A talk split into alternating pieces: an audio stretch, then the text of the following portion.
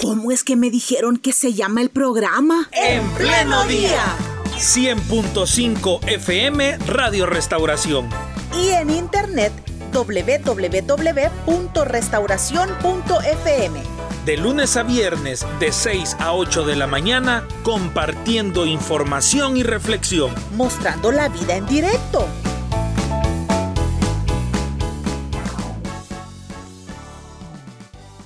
Muy bien, hablemos de hepatitis infantil, una enfermedad sobre la cual hemos estado escuchando en los últimos días.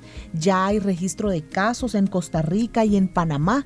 Hablemos entonces de qué se trata esta hepatitis infantil y para ello hemos invitado a la doctora Ivonne Merlos. Ella es gastropediatra y le damos la bienvenida y le agradecemos que destine este tiempo para en pleno día. Buenos días, doctora, y bienvenida.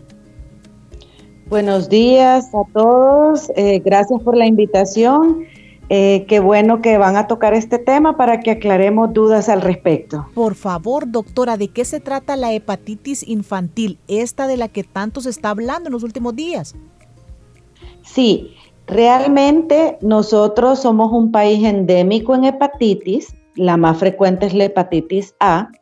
Más o menos la incidencia de casos que nosotros tenemos cada año es de 46 casos por 100 mil habitantes, más o menos esto es lo que describe la vigilancia epidemiológica de nuestro Ministerio de Salud.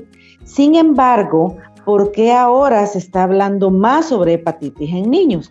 Porque las causas más frecuentes de hepatitis son virus ya conocidos. Hay diferentes tipos de virus que son afines al hígado, como la hepatitis A, la hepatitis B, la hepatitis C, son letras del alfabeto las que son los tipos de virus que comúnmente eh, nosotros conocemos. Pero eh, el 5 de abril, en, en Reino Unido, se describió un caso, un primer caso, de una hepatitis viral de origen desconocido, es decir, que no lograron aislar los virus que comúnmente nosotros conocemos como causa de hepatitis. Entonces se encendió como una alerta y a partir de esa fecha empezaron a surgir más casos. Realmente este país es el que más casos ha descrito. Eh, hasta el día de ayer, la Organización Mundial de la Salud había descrito 348 casos, 120 más casos que la semana pasada y 5 fallecidos. La hepatitis es, eh, como su definición, es la inflamación del hígado, que puede ser causa por la, infección de cualquiera de estos virus. Pero como no encontraban una causa específica, no se podía aislar los virus que comúnmente nosotros buscamos como causa de hepatitis, por eso la catalogaron como una hepatitis de origen desconocido, eh, porque no era causada por los virus usuales que causan hepatitis. Doctora, respecto a la sintomatología, ¿qué podemos diferenciar o destacar de esta hepatitis del cual el virus es desconocido y no sé eh, sobre esta enfermedad cómo están los datos de, de, mortandad, por ejemplo? En niños estamos hablando. Sí, eh, han sido descritos, como le decía, hasta el día de ayer 348 casos de esta hepatitis eh, y hay descritas eh, cinco muertes por hepatitis. ¿Por qué? Porque esta hepatitis, si bien es cierto, cursa de forma benigna, los síntomas para sospecharlo son fiebre, dolor abdominal, eh, pueden haber síntomas respiratorios como alguna eh, moquitos, estornudos, tos, puede haber diarrea y vómitos y cuando el hígado se empieza a inflamar, empieza a provocar una coloración amarillenta de la piel y de las mucosas y puede empezar a verse la orina un poco más oscura de lo normal.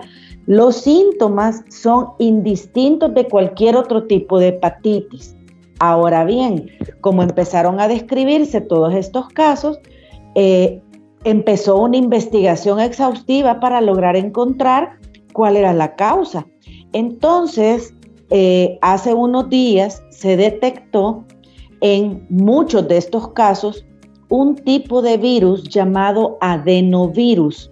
Los adenovirus son virus que causan frecuentemente infecciones en los niños pequeños. Algunos de los adenovirus pueden haber 50 tipos. Nosotros hemos convivido con estos virus siempre. Eh, algunos causan diarrea, algunos causan gripe, algunos causan incluso infecciones en vejiga. Hay más de 50 tipos de adenovirus. Pero en estos casos de hepatitis se ha logrado aislar un adenovirus número 41. Este es el que se ha identificado en la mayoría de estos casos y en algunos de ellos se ha también relacionado una coinfección con COVID-19. Ahora, eh, el SARS-CoV-2 no es la causa primaria de estos casos de hepatitis, pero sí se han encontrado coinfecciones, es decir, el niño se le logra aislar el adenovirus y tiene una prueba de PCR positiva para SARS-CoV-2. Ahora, es bien importante que nosotros sepamos que la mayoría de estos casos están a nivel de Europa, Reino Unido, España, Francia, eh, Países Bajos, Rumania, Bélgica. Estados Unidos también ya empezó a describir casos y como lo mencionaban ustedes al inicio, ya se aislaron dos casos, uno en Costa Rica y otro en Panamá la semana pasada. Eh, el caso de Costa Rica es una niña de dos años ocho meses que está estable y el caso de Panamá es un niño de dos años que gracias a Dios también se encuentra estable y se han logrado aislar ese adenovirus 41 que corresponde a la alerta eh, dictada por la Organización Mundial de la Salud. Muy bien, doctora. Antes de la siguiente pregunta, creo que su cámara se giró. Ya no tenemos la cámara frontal, sino la cámara la cámara eh, principal o posterior ah. del celular. Bueno, muy bien, doctora Merlos, ¿y guarda alguna relación este adenovirus 41 con las vacunas que se les habrían puesto a niños y niñas contra la COVID? No, no hay relación eh, con la vacuna, eh, de la, con la colocación de la vacuna del COVID-19 no se ha encontrado ninguna asociación. Eso nada más fue un rumor, ¿verdad? Eh, no hay ningún dato que justifique esa teoría. Perfecto. ¿Cómo se transmite o cuál es la forma en la que una persona puede tener eh, hepatitis? Porque cuando oímos que está en nuestro continente podemos pensar que es como el COVID, que la semana pasada estaba en, Norteamérica y esta semana ya está en Centroamérica. Por eso va el sentido de mi pregunta.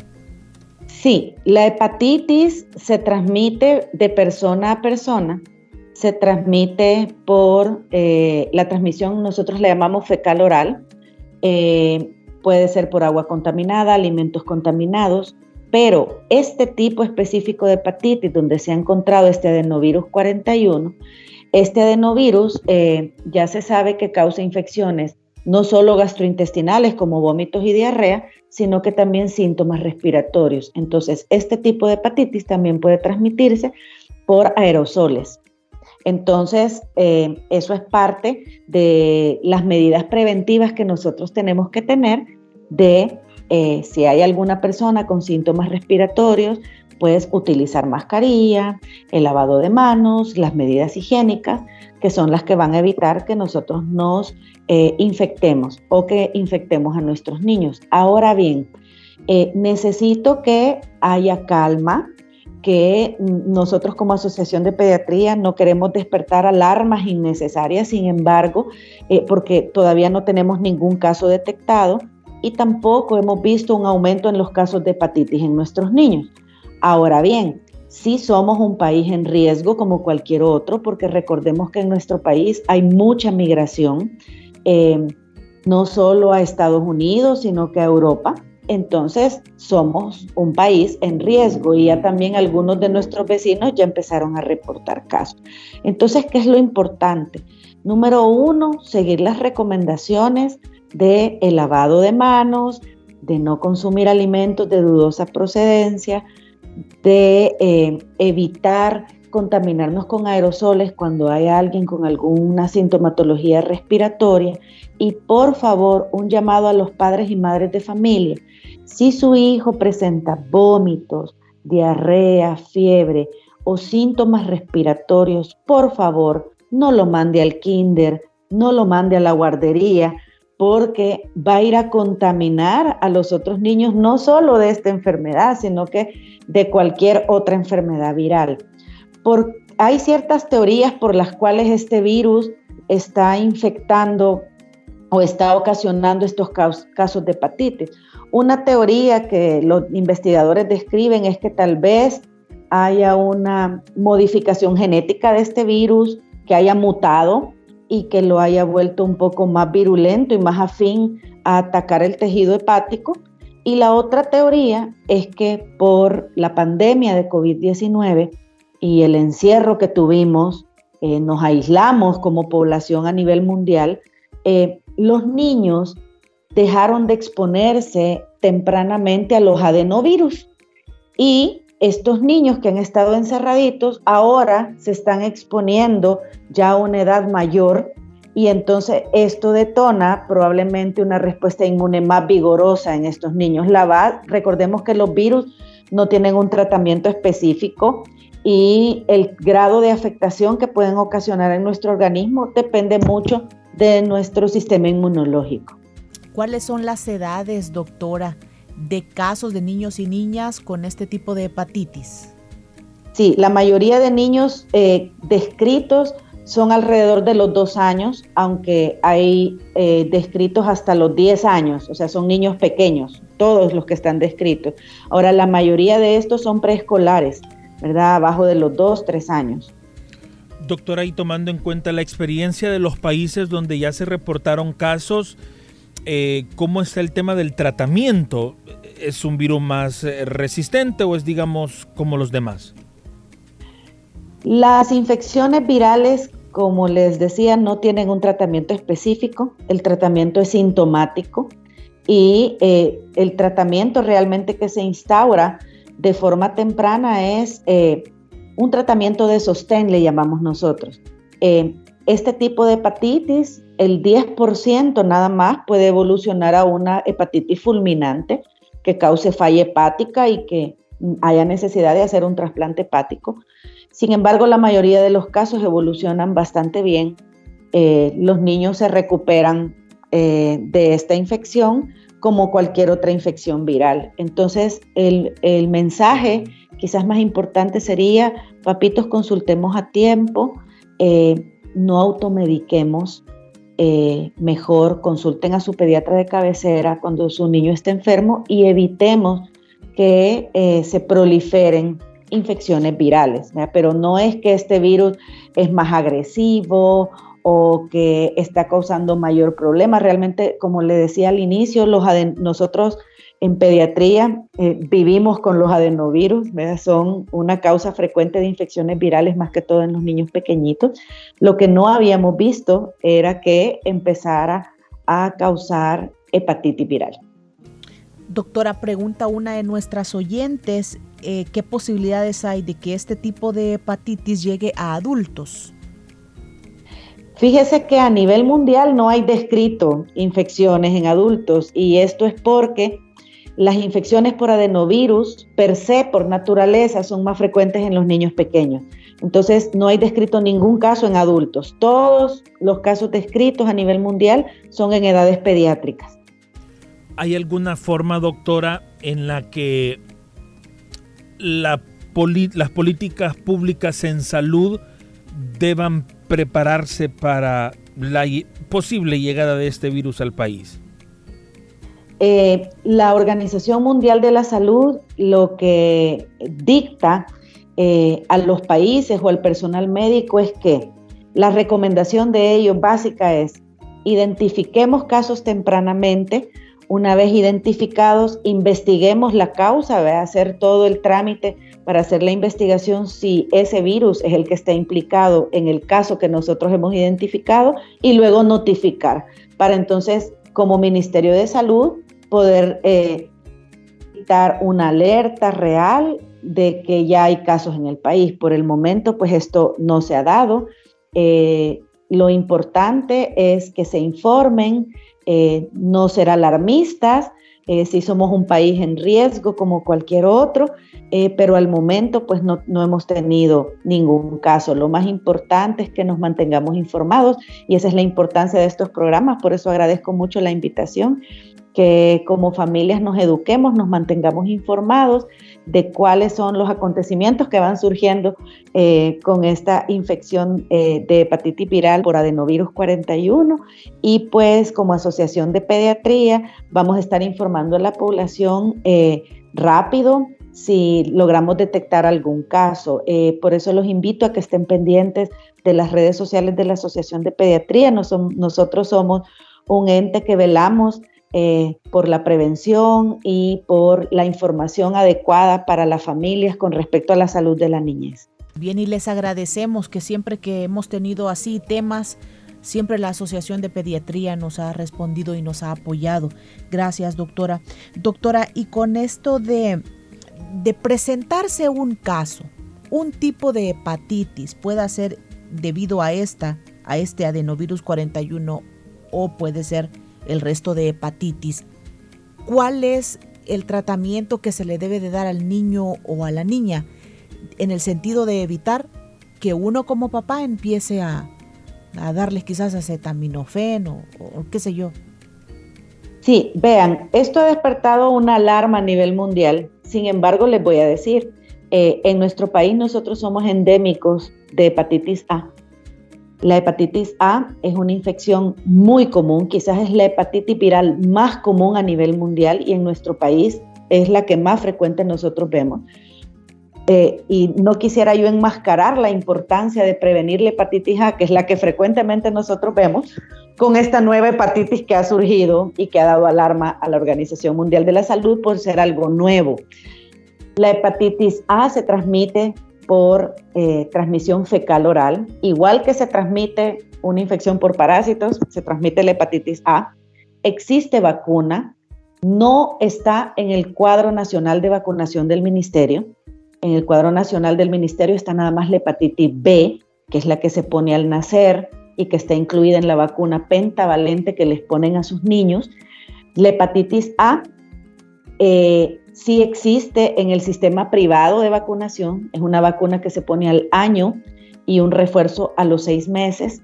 Esta, esta hepatitis A sí puede cursar también con hepatitis fulminante y con falla hepática, puede dar complicaciones graves.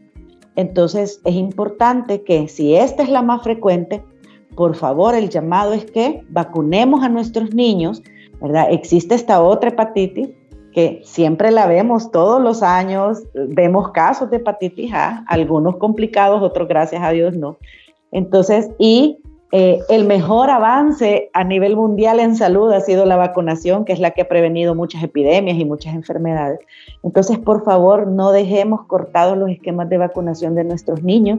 La invitación es que hoy, porque hoy por la pandemia, eh, ha habido a veces eh, un retraso en el seguimiento de estos esquemas de vacunación de nuestros niños. Por favor, acudamos a los centros de salud, no dejemos los esquemas de vacunación a medias y pregunten a su pediatra de cabecera sobre la hepatitis A y sobre cómo pueden obtener esa vacuna y cubrir a sus niños. Esta vacuna puede ponerse en los niños pequeños, también puede ponerse en niños más grandes e incluso adultos podemos vacunarnos contra hepatitis A.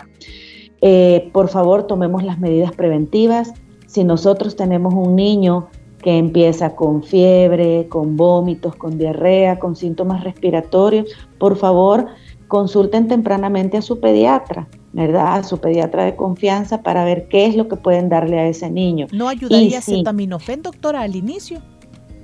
No, no, usted puede, puede dar acetaminofén, eh, no hay ningún problema a no ser que este niño ya empiece a tener coloración amarillenta en la piel o empiece a tener orina oscura o las heces o el pupú muy blanco, entonces asista a un centro de salud y no automedique. Recordemos que eh, no solo el adenovirus causa enfermedades, vean, y no todos los adenovirus, solo se ha aislado uno de los 50 que hay, eh, de los más de 50 que hay que pueden causar hepatitis.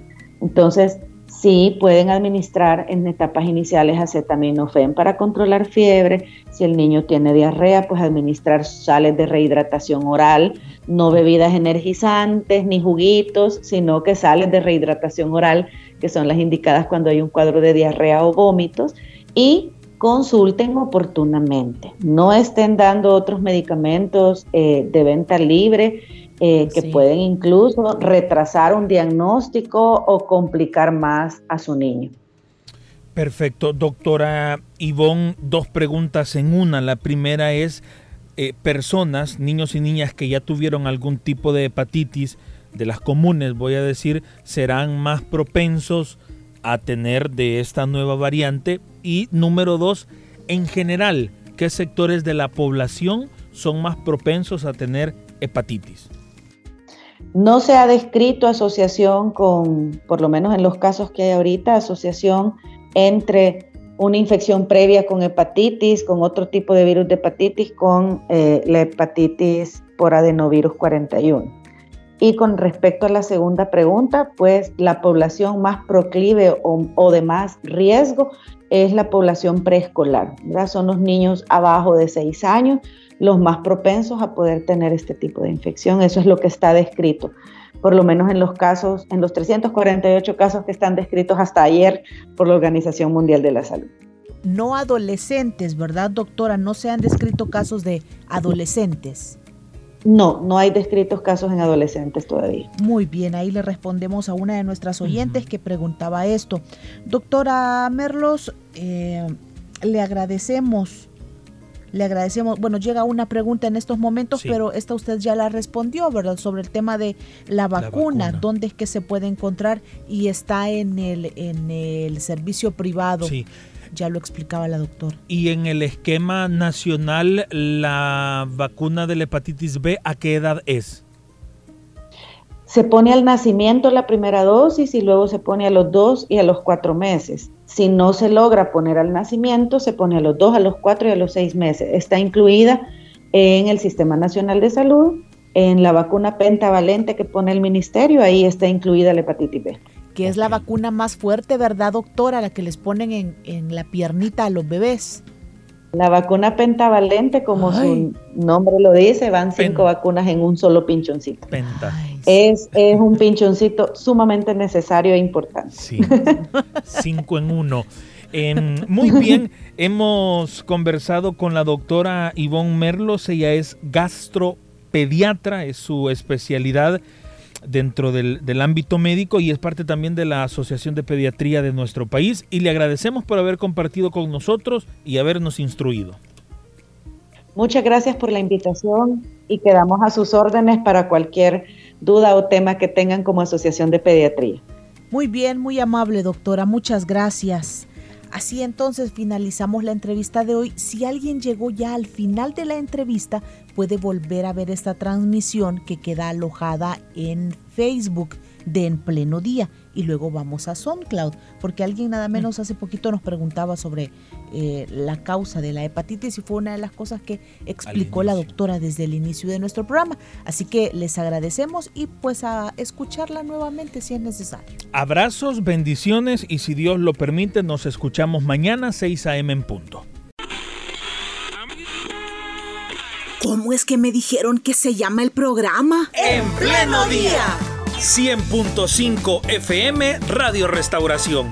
Y en internet www.restauración.fm. De lunes a viernes, de 6 a 8 de la mañana, compartiendo información y reflexión. Mostrando la vida en directo